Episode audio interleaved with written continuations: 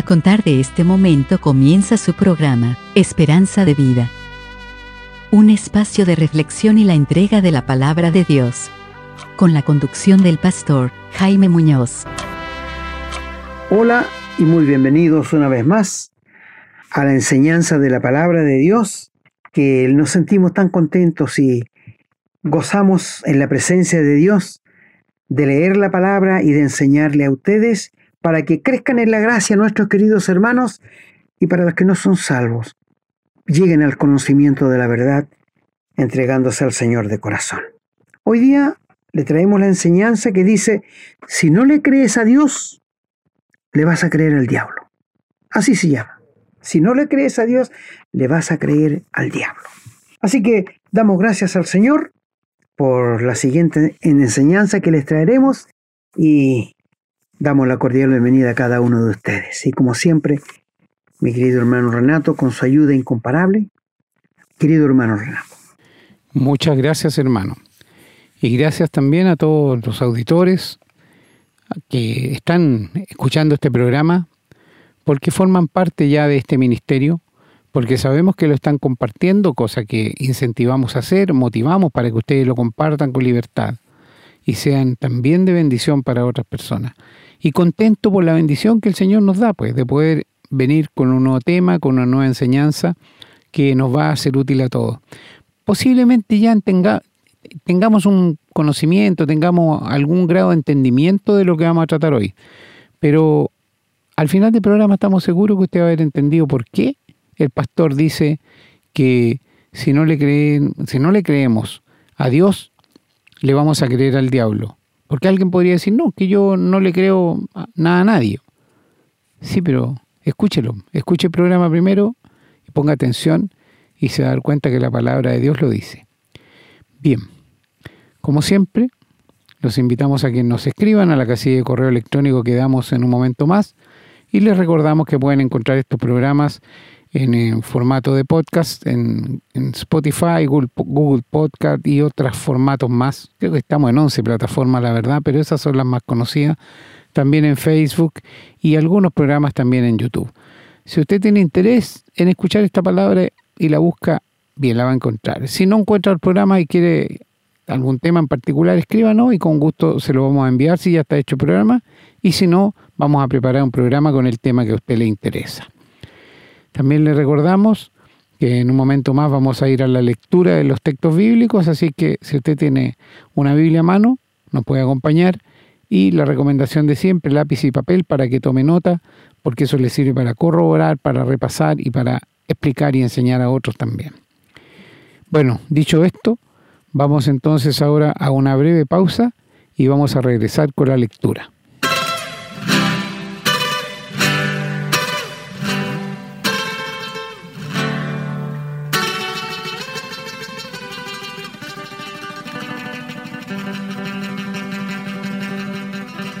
Estamos listos para comenzar la lectura y lo vamos a hacer en segundo libro de Reyes, capítulo 18, los versículos del 1 hasta el 6. Dice la palabra, en el tercer año de Oseas, hijo de Ela, rey de Israel, comenzó a reinar Ezequías, hijo de Acaz, rey de Judá. Cuando comenzó a reinar era de 25 años y reinó en Jerusalén 29 años. El nombre de su madre fue Abi, hija de Zacarías. Hizo lo recto ante los ojos de Jehová, conforme a todas las cosas que había hecho David su padre. Él quitó los lugares altos y quebró las imágenes, y cortó los símbolos de acera, e hizo pedazos la serpiente de bronce que había hecho Moisés, porque hasta entonces le quemaban incienso a los hijos de Israel, y la llamó Neustán. En Jehová Dios de Israel puso su esperanza, ni después ni antes de él hubo otro como él entre todos los reyes de Judá, porque siguió a Jehová y no se apartó de él, sino que guardó los mandamientos que Jehová prescribió a Moisés. Vamos a continuar en el libro de Isaías, en el capítulo 45, del 21 al 23, los versículos. Parte del 21 hasta el 23 dice, y no hay más Dios que yo, Dios justo y salvador, ningún otro fuera de mí. Mirad a mí y sed salvos todos los términos de la tierra, porque yo soy Dios y no hay más. Por mí mismo hice juramento, de mi boca salió palabra en justicia y no será revocada, que a mí se doblará toda rodilla y jurará toda lengua. Vamos ahora al Nuevo Testamento en el Evangelio de San Juan, en el capítulo 3, los versículos 13 hasta el 16, que dicen, Nadie subió al cielo sino el que descendió del cielo, el Hijo del Hombre que está en el cielo. Y como Moisés levantó la serpiente en el desierto, así es necesario que el Hijo del Hombre sea levantado, para que todo aquel que en él cree no se pierda, mas tenga vida eterna. Porque de tal manera amó Dios al mundo, que ha dado a su Hijo unigénito, para que todo aquel que en él cree no se pierda, mas tenga vida eterna.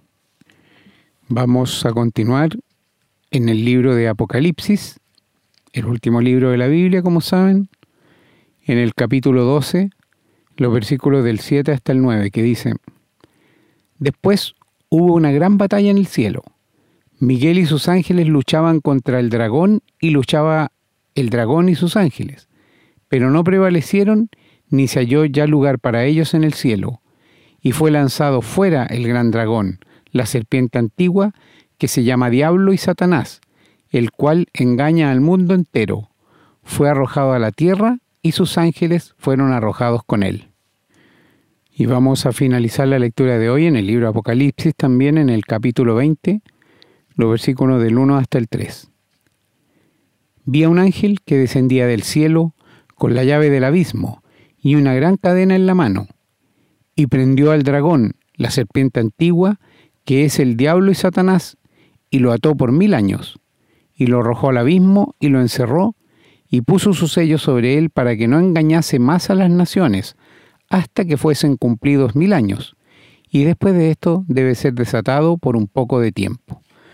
Amén hermanos, damos gracias a Dios por su palabra y oramos para que Él nos ayude a entenderla, comprenderla y bendiga esta palabra a cada uno de nosotros para que podamos también nosotros bendecir a otros con este conocimiento. Bien, vamos a ir ahora a una breve pausa y continuamos con el desarrollo del programa. Estamos presentando su programa, Esperanza de Vida. Les recordamos que pueden escribirnos a la casilla de correo electrónico, contacto arroba esperanzadevida.cl nos gusta mucho recibir su correspondencia y nos comprometemos a responderla lo antes posible. También les recordamos que pueden encontrar estos programas en Facebook y, en formato de podcast, en las plataformas Spotify y Google Podcast. Siempre bajo el nombre Esperanza de Vida. No olviden que pueden compartirlos y copiarlos libremente por cuanto la autoría le corresponde a nuestro Señor Jesucristo a quien damos todo el honor y la gloria y agradecemos la oportunidad de servirle de esta manera. Bueno, queridos amigos y hermanos, después de la excelente lectura de la palabra de Dios, eh, vamos a entrar de lleno a comentar, si no le crees a Dios, tendrá que creerle al diablo.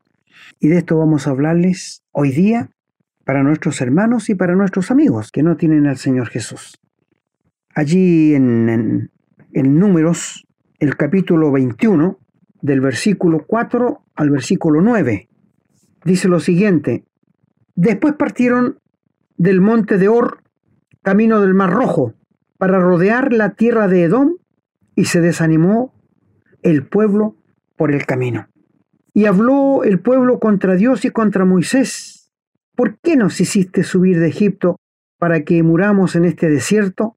Pues no hay pan ni agua, y nuestra alma tiene fastidio de este pan tan liviano. Quiero, antes de ir más adelante, mostrarles el corazón del ser humano. El corazón del ser humano nunca está contento hasta que el Señor no entre en él.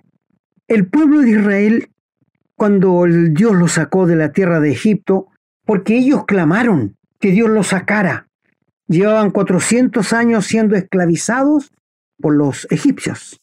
Y Dios les mandó un legislador un hombre que les iba a sacar que se llevaba Moisés con el hermano Aarón. Después de diez plagas que tuvo que soportar Ramsés, el faraón, por fin le dejó ir, más bien dicho, les echó, que fue cuando murieron los primogénitos, que también murió su hijo. Y salió Israel. Y la gente le daba oro, le daba plata, joyas para que se fueran porque tenían miedo de que iban a morir todos. Este es el pensamiento de los egipcios. Y quiero decirte que muchos egipcios, muchos, salieron con el pueblo de Israel, se mezclaron con el pueblo de Israel. Fueron muchos los que salieron. Ahora tú me dirás cómo sé, porque si tú lees en Números capítulo 11 al 13 vas a encontrar que la gente inconversa que se mezcló con ellos les hizo hablar mal de Dios. Sí, esto lo dice aquí en Números también, si quieres leer el capítulo 13. Bueno, pero ellos salieron con mano poderosa, abrió el mar rojo, cruzaron, Faraón entró tras ellos, Moisés con su vara, con el poder de Dios, hizo volver las aguas y murieron del Faraón para abajo todos los ejércitos del rey de Egipto. La ironía, la soberbia del ser humano le lleva a cometer muchas locuras. Muchos han sido los que han muerto en su pecado por no creerle a Dios. Ni los sabios, ni los eruditos, ni los hombres más inteligentes que han pisado aquí el planeta, si no han confesado al Señor Jesús como su Salvador, no están en el cielo. Escuché a un predicador decir que estuvo con el presidente Eisenhower y el texto favorito de él era que cuando el Señor venga con voz de mando, con voz de arcángel, y que nos va a transformar en un abrir y cerrar de ojos, este era su texto favorito. Y también fue Billy Graham. Y Billy Graham también dice que en un viaje que hizo con el presidente John Kennedy, dice que le preguntó qué significaba tener la vida eterna, qué significaba no tenerle miedo a la muerte. Y él le habló, le expuso el plan de salvación. Dios quiere que haya aceptado al Señor Jesús. Y después de casi mil días murió. Estaba interesado en saber qué pasaba después de la muerte. No sé si hablo a personas que están interesados en saber qué pasa después de la muerte. ¿O eres de los que dice comamos y bebamos que mañana moriremos y después de la muerte se acaba todo? Qué engaño del diablo. Mi amigo, tú y yo estamos hechos a imagen y semejanza de Dios y somos seres eternos. Escucha muy bien, somos seres eternos que nunca vamos a dejar de existir. A ver, me dice usted, pero yo me voy a morir, usted también. Sí, mi amigo, pero el cuerpo. Tú tienes alma, cuerpo y espíritu. Tu cuerpo lo vamos a ir a dejar al cementerio para que los gusanos te conviertan en polvo pero tu alma seguirá existiendo por miles y millones de años. Un minuto después que muere el ser humano, o se va al cielo o se va al infierno. No quiero que pienses si se ha portado bien, si ha sido un hombre bueno, si ha sido un buen padre, si ha sido un buen esposo, si ha sido bueno con los pobres, estará en el cielo. No te equivoques, amigo. Dios no vino a llamar a justos al arrepentimiento, sino a pecadores. Dios no vino a llamar gente sana, sino gente enferma por el pecado. ¿Qué dijo el Señor Jesús? No he venido a llamar sanos. Los que van a médico es porque se sienten enfermos. Mientras tú no te sientas enfermo por tu pecado, no vas a ir al Señor. No, no vas a ir. Por esto te decimos, querido amigo, nosotros nacimos con el germen del pecado. El hombre es malo desde que nace. Bueno, después de todas las maravillas que vieron que Dios hizo al pueblo de Israel, ¿cuántas veces hablaron contra Moisés y contra Dios? ¿Cuántas veces Dios le dijo a Moisés, quítate y lo voy a consumir en un momento? Y con el corazón de pastor de Moisés le dijo, no lo hagas, perdónalos. Mi amigo, si no fuera por la misericordia de Dios, los juicios de Dios serían implacables. Sí, serían implacables. Si no fuera por la gracia de Dios, nosotros todos estaríamos en el infierno. Porque hemos pecado, hemos transgredido los, los mandamientos de Dios, no le hemos hecho caso a Dios, ni siquiera nos hemos interesado en buscarle. Así que aquí estamos con un pueblo, con gente muy parecida a esta sociedad que estamos viviendo. Y ellos están reclamando porque no tienen agua y, están comiendo un pan tan liviano que era el maná que Dios les daba por 40 años. Estaba mejor cuando estaban en, en Egipto con los latigazos de los, egipcios? Parece que sí, porque ellos dicen, oh, nos acordábamos, dicen en una parte, de la soya, de la comida que teníamos en abundancia, y aquí no tenemos nada. Oh, qué mal agradecidos. Tú sabes que los israelitas en 40 años nunca les faltó pan, agua, y el calzado nunca se les gastó, ni la ropa tampoco, y ninguno tuvo enfermedad. Milagro de Dios. Igual, hablaban mal de las cosas de Dios. Bueno, y este pueblo llegó hasta el monte Or. Ahora el monte Or es importante porque fue allí donde murió Aarón. Cuando Dios le dijo a Moisés que subiera en el monte con su hijo mayor y lo desvistieran y allí murió Aarón. Y esta gente allí habló contra Dios. Y Jehová, para hacerles ver que lo que habían hecho era malo, permitió que entraran serpientes rojas venenosas y mordieron a mucho pueblo. Murió mucho pueblo. Bueno, quiero decirte que si tú no quieres creerle a Dios, tendrás que creerle a Satanás. Pero no tiene más alternativas, son dos. Y el ser humano no se da cuenta el terrible poder que tiene Satanás. Si no quieres obedecer a Dios o creerle a Dios, tendrás que aprender y experimentar el terrible poder de la serpiente Satanás. Sí, no hay otra cosa. No hay otra cosa, amigo. Todo ser humano nacemos con la mordida de la serpiente antigua que es Satanás. Y por nuestras venas corre el pecado, como un cáncer que te va a llevar al infierno. Y Dios usa el instrumento de la serpiente para hacerlo sufrir a los israelitas. Ahora, razonar con Dios, no ponerle los puntos de vista tuyos, sino ir rendido y humilde y humillarte ante Dios, pidiéndole perdón por tus pecados, el único camino. Bueno, el versículo 7 de número 21, el pueblo dice, hemos pecado. Hasta ese punto, cuando ellos dicen, hemos pecado contra Jehová y contra ti, ruega a Jehová que quite de nosotros estas serpientes. Cuando el pecador reconoce su pecado, cuando el pecador reconoce que está condenado, es cuando entra la gracia de Dios a obrar. La gracia recibe todo lo de la fe. Y fe es confiar en la palabra de Dios, confiar en la persona del Señor Jesús que murió por tus pecados en la cruz. Dios espera escuchar de todos los que no conocen al Señor Jesús, he pecado y necesito tu perdón. Sé que soy pecador y que mi pecado me lleva al infierno. Pero si tú, Señor Jesús, moriste por mis pecados, yo me rindo a ti y te pido que entres a mi vida y que me perdones. Es ahí cuando entra la gracia de Dios. ¿Qué es la gracia? Es el favor inmerecido de parte nuestra. Y cuando es por gracia, es gratuito. Si la salvación fuera un premio, no sería por gracia.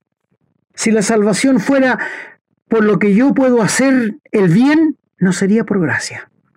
Gracia es gratuitamente, porque ningún ser humano puede hacer nada para congraciarse con Dios o para acercarse a Dios con lo que él ha hecho. Quiero preguntarte lo siguiente. ¿Quién fue quien murió en la cruz en lugar tuyo? ¿Quién fue? San Pedro, San Pablo, la Virgen María, San Andrés, San Expedito. ¿Quién murió por ti en la cruz? El Señor Jesucristo. ¿Y sabes por qué lo hizo Él? Porque no había nadie más que fuera sin pecado. El Señor Jesús fue el único que nunca hizo maldad ni hubo engaño en su boca, ni se contaminó con el pecado.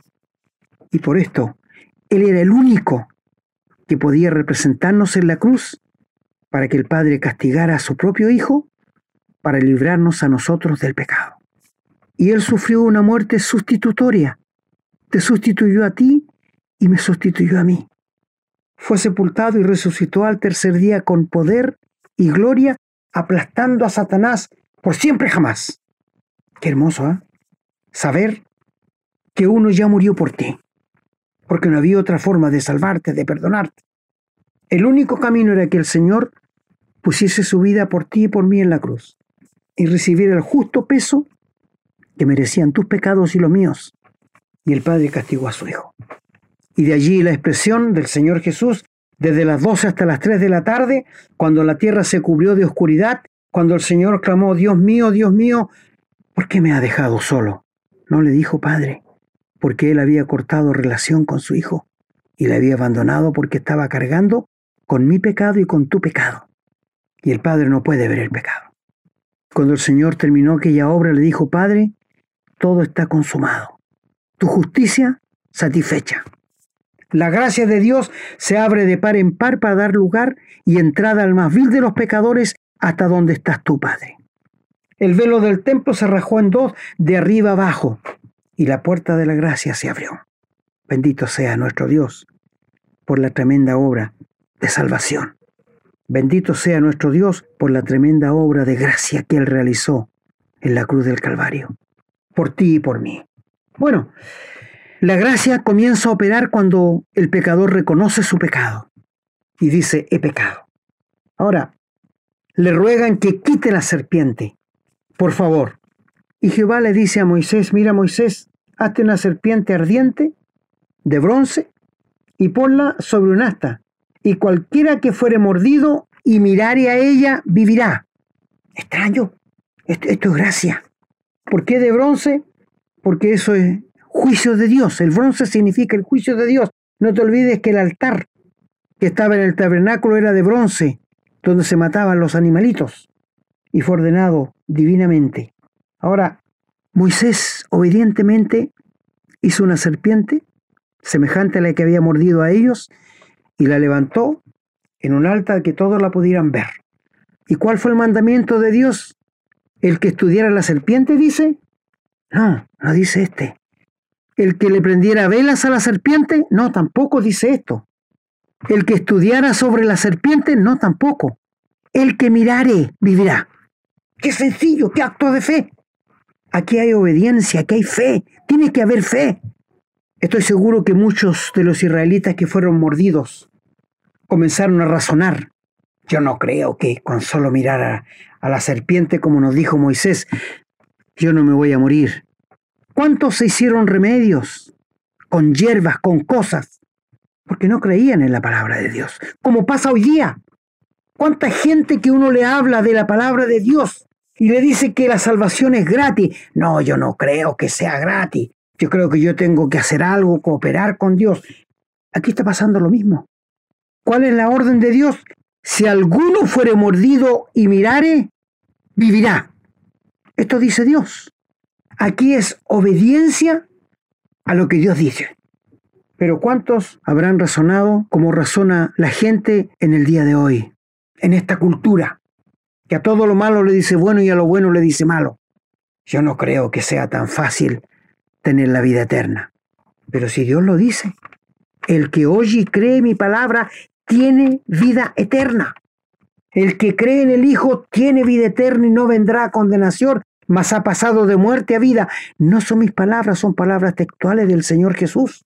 El Dios de la Biblia es un Dios que no miente, no como los dioses que tú tienes por ahí que has conocido, que no son dioses los que se hacen con las manos. El Dios de la Biblia es un Dios infinito, eterno, cuyo carácter es santo. Él es un Dios omnisciente, omnipresente y omnipotente. Un Dios que es amor, que es santo y que perdona el pecado. ¿Cuántos israelitas que fueron mordidos por la serpiente empezaron a razonar y a hacer sus propios juicios? Yo no creo que sea tan fácil que con solo mirar a la serpiente no me voy a morir. No tenían fe para seguir viviendo era la obediencia de la palabra de Dios que les iba a salvar. Era la mirada de fe a donde Dios dijo que pusieran su fe y su confianza.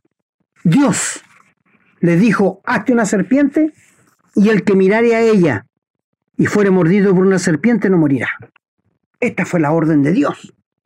Pero ¿cuántos murieron que no creyeron? Se hicieron remedios en la mordida, se, se la sacaron tratando de sacar el veneno, pero no obedecieron a Dios que era tan sencillo lo que Dios les pedía. Como lo que te pide Dios a ti, querido amigo, donde leyó nuestro hermano allí en Juan 3, 36, que dice, así como Moisés levantó la serpiente en el desierto, Así es necesario que el Hijo del Hombre sea levantado para que todo aquel que en él cree no se pierda, mas tenga vida eterna. La serpiente mordía a la gente y la mataba. Una serpiente se puso allí en, aquella asta que hizo Moisés. Un hombre pecó al principio, el primer Adán, y todos nosotros somos pecadores porque somos de la raza adámica. Tuvo que venir el segundo Adán, el postrer Adán, para que viniera a morir por nuestros pecados. ¿Y qué dice Dios? El que mirare con fe a la cruz, el que creyere, el que obedeciere a lo que Dios manda. ¿Y qué dice Dios? Dios manda a todos los hombres y mujeres que se arrepientan, por cuanto establecido un día en que va a juzgar a los hombres y las mujeres por el Señor Jesucristo. ¿Te das cuenta, querido amigo? Esto es el Evangelio puro. Esto es la gracia de Dios manifestada para salvación a todos los hombres. Pero aquí hay algo más. Volveremos luego.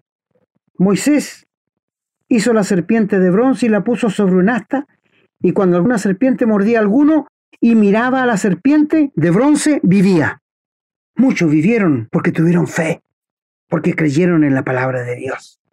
Pero donde lo leyó después nuestro hermano en Segunda Reyes, encontramos que el corazón del hombre es idólatra.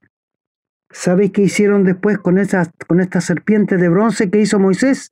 La empezaron a adorar, le empezaron a prender vela, le empezaron a rendir culto. A tal punto que el rey cuando la vio, la molió y la despedazó. Porque hasta entonces le prendían vela. Qué terrible el corazón del hombre. Idólatra en su totalidad. Bueno, te quiero decir una cosa. Todos nacemos con la mordida de la serpiente antigua que es Satanás. Satanás tiene muchos nombres. El malo, el inicuo, el príncipe de este mundo, el dios de la potestad del aire. Tiene muchos. El dragón, la serpiente antigua. Todos llevamos en nuestras venas la mordida de Satanás. Y como cuando uno era mordido por la serpiente y miraba aquella serpiente de bronce, con fe, no moría. Hoy día dijo, así como Moisés levantó la serpiente en el desierto, así es necesario que el Hijo del Hombre sea levantado, dando a entender la muerte que iba a tener, para que todo aquel que crea en Él, que confíe, que ponga su fe en Él, tenga vida eterna y no sea condenado. Qué mensaje del Evangelio más precioso hay aquí, ¿no es cierto? ¿Por qué al ser humano le gusta que la serpiente Satanás le haga sufrir? Hicimos un programa tiempo atrás que se llamaba El amo cruel. ¿Quién es el amo cruel? Satanás. ¿Tú crees que al diablo le importa lo que a ti te pase? No, querido amigo. Él solo sabe robar, matar y destruir. Él no sabe hacer nada bueno. Él es el padre de la mentira. Y si no tienes a Cristo, tu padre es Satanás. Y tienes espíritus de diabólico que te moran en tu interior. Y tú estás esclavo en las garras de Satanás. Lo dice la palabra de Dios para que escapen de la esclavitud de Satanás que están cautivos a voluntad de él, dice la palabra de Dios. Mi amigo, ¿cuántos israelitas que escucharon claramente que mirando a la serpiente que hizo Moisés de bronce y habían sido mordidos, no iban a morir? Muchos fueron salvados, no murieron, pero muchos murieron por su razonamiento porque ellos pensaban que no podía ser así, que pensaban que no podía ser tan fácil, que pensaba que había que hacer algo, que había que tratar de, de, de, hacerse algún remedio primero. Mi amigo, el corazón del hombre es así. El ser humano no cree que la salvación es gratuita. Él quiere ayudarle a Dios, quiere cooperar con Dios. Pero ¿en qué puede cooperar? Si estamos manchados por el pecado, si por nuestras venas corre el pecado, desde que nos mordió la serpiente antigua que es Satanás. Y solo mirando con fe a la cruz y aceptando al Señor Jesús en el corazón, no vamos a morir. No vamos a, participar en la muerte segunda para ser lanzado al lago de fuego. Cristo te va a dar vida, perdón y salvación. Si acudes con fe a la cruz de Cristo y le rindes tu vida y le pides que Él venga a vivir a ti. ¿Qué dice aquí? En el verso 8, hazte una serpiente ardiente y ponla sobre un asta, donde se pone la bandera, para que todos la vieran. Y cualquiera, como dijo Dios, el Dios quiere que todos sean salvos, fuere mordido y mirare a ella, y vivirá. No son palabras de Moisés, no son palabras de algún profeta, es la palabra de Dios. ¿Y qué dice hoy día la palabra de Dios en Juan? Así como Moisés levantó la serpiente en el desierto, así es necesario que el Hijo del Hombre sea levantado para que todo aquel que en él cree no se pierda, mas tenga vida eterna. Tú y yo somos, fuimos mordidos por la serpiente antigua Satanás y llevamos el pecado en nuestro interior, porque de tal manera amó Dios al mundo que ha dado su Hijo unigénito, para que todo quede eterna. ¿Te, te das cuenta? Porque de tal manera amó Dios al mundo que ha dado su Hijo unigénito, para que todo aquel que en él cree no se pierda, mas tenga vida eterna. ¿Te das cuenta, querido amigo, que la salvación es gratis? que tú no puedes hacer nada para obtenerla, sino rendirte a Dios nada más. Así como Moisés levantó una serpiente en el desierto, así es necesario que el Hijo del Hombre sea levantado para que todo aquel que en él cree no se pierda, más tenga vida eterna. ¿Qué enseñanza más linda y preciosa tenemos en esta historia del pueblo de Israel? La gente sigue idólatra igual que en ese tiempo. No ha cambiado el corazón. ¿Cuántos tienen santitos, velitas que le prenden o estatuas y cosas que tienen en su casa? Pero no confían en la palabra de Dios, que es la única verdad que tenemos. Nosotros los cristianos tenemos algo importante, que es la verdad. El mundo no la tiene, los colegios no la tienen, la educación no la tiene, los doctores no la tienen, la política no la tiene. Los cristianos tenemos la verdad, porque tenemos al Señor Jesús que dijo, yo soy el camino, yo soy la verdad, yo soy la vida. Nadie viene al Padre si no es por mí. Mi amigo, tú naciste cuando te mordió, naciste con el pecado. Todos nacemos con el germen del pecado. Satanás nos ha mordido y llevamos el germen del pecado, cada uno. Solo Cristo y nadie más te puede salvar, perdonar y darte la vida eterna. Linda figura, porque dice allí, el que mirare a ella vivirá. Si tú en este momento miras por la fe al Señor Jesús y le aceptas en tu corazón como el único salvador de tu alma y le confiesas tu pecado y crees que cuando Cristo murió, murió por ti, por fe aceptas la salvación, Dios te va a dar vida eterna, perdón de pecados y te va a hacer un hijo o una hija de Él. ¿No te gustaría tener esta seguridad hoy día? ¿No te gustaría saber que si muere vas a ir al cielo? ¿Qué dice el Señor? El que mirare vivirá. Mirar con fe. La obediencia a Dios es la que nos salva. Si el Señor dice, si tú vienes a mí en bancarrota y me rindes tu vida, yo te arreglo la vida. Yo te voy a dar vida eterna, te voy a perdonar todos tus pecados por medio de la muerte de mi Hijo en la cruz del Calvario. Vengan a mí todos los que están cansados y trabajados, que yo les haré descansar. ¿Te das cuenta? La salvación es gratuita, gratuita, porque Cristo lo pagó todo en la cruz. Mira con fe al Señor Jesús. Pone tu fe y tu confianza en la bendita persona del Señor Jesús, que pagó todos tus pecados en la cruz cuando murió, fue sepultado y resucitó, y ahora te ofrece libremente la vida eterna. Acepta a Jesucristo en tu corazón.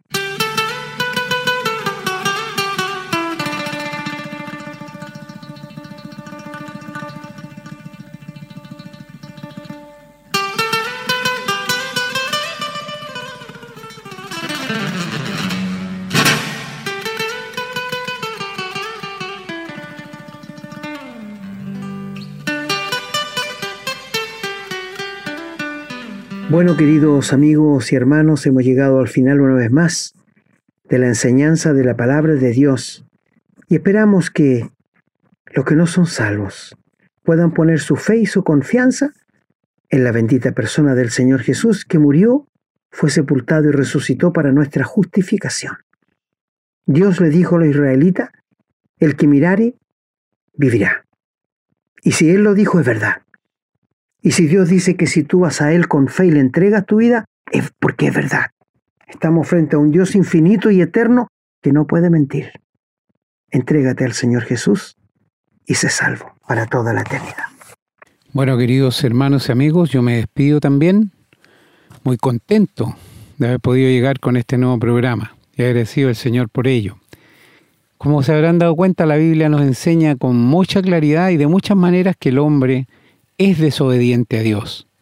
Aquellos que dicen yo soy bueno, yo no hago cosas malas, es que no han entendido nada, no conocen la palabra del Señor ni conocen a Dios.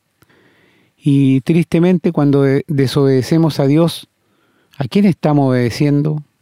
Obviamente que no estamos obedeciendo a Dios, estamos obedeciendo a su enemigo. Pero una persona podría decir, sí, pero yo no estoy obedeciendo a un Dios porque no creo en Él, pero eso no significa que esté obedeciendo al diablo, a Satanás. Entonces a esa persona nosotros tendríamos que llevarla a la Biblia y decirle, lee lo que dice en segunda de Timoteo 2.23. Nos dice, nos dice el apóstol Pablo, ¿no es cierto?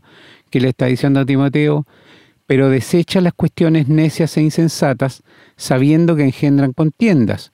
Y continúa después en el 24 hasta el 26, porque el siervo del Señor no debe ser contencioso, sino amable para con todos, aptos para enseñar, sufrido, que con mansedumbre corrija a los que se oponen. Y hago un alto aquí. ¿Y qué tiene que ver esto, no es cierto, con que estemos obedeciendo a Satanás? Mire lo que dice después. Por si quizá Dios les conceda que se arrepientan para conocer la verdad. ¿Y qué dice? Y escapen del lazo del diablo en que están cautivos a voluntad de Él. Entonces, ¿en manos de quién están? Los que no están en las manos de Dios. Repito, y escapen del lazo del diablo, en que están cautivos. ¿A voluntad de quién? De él, del diablo.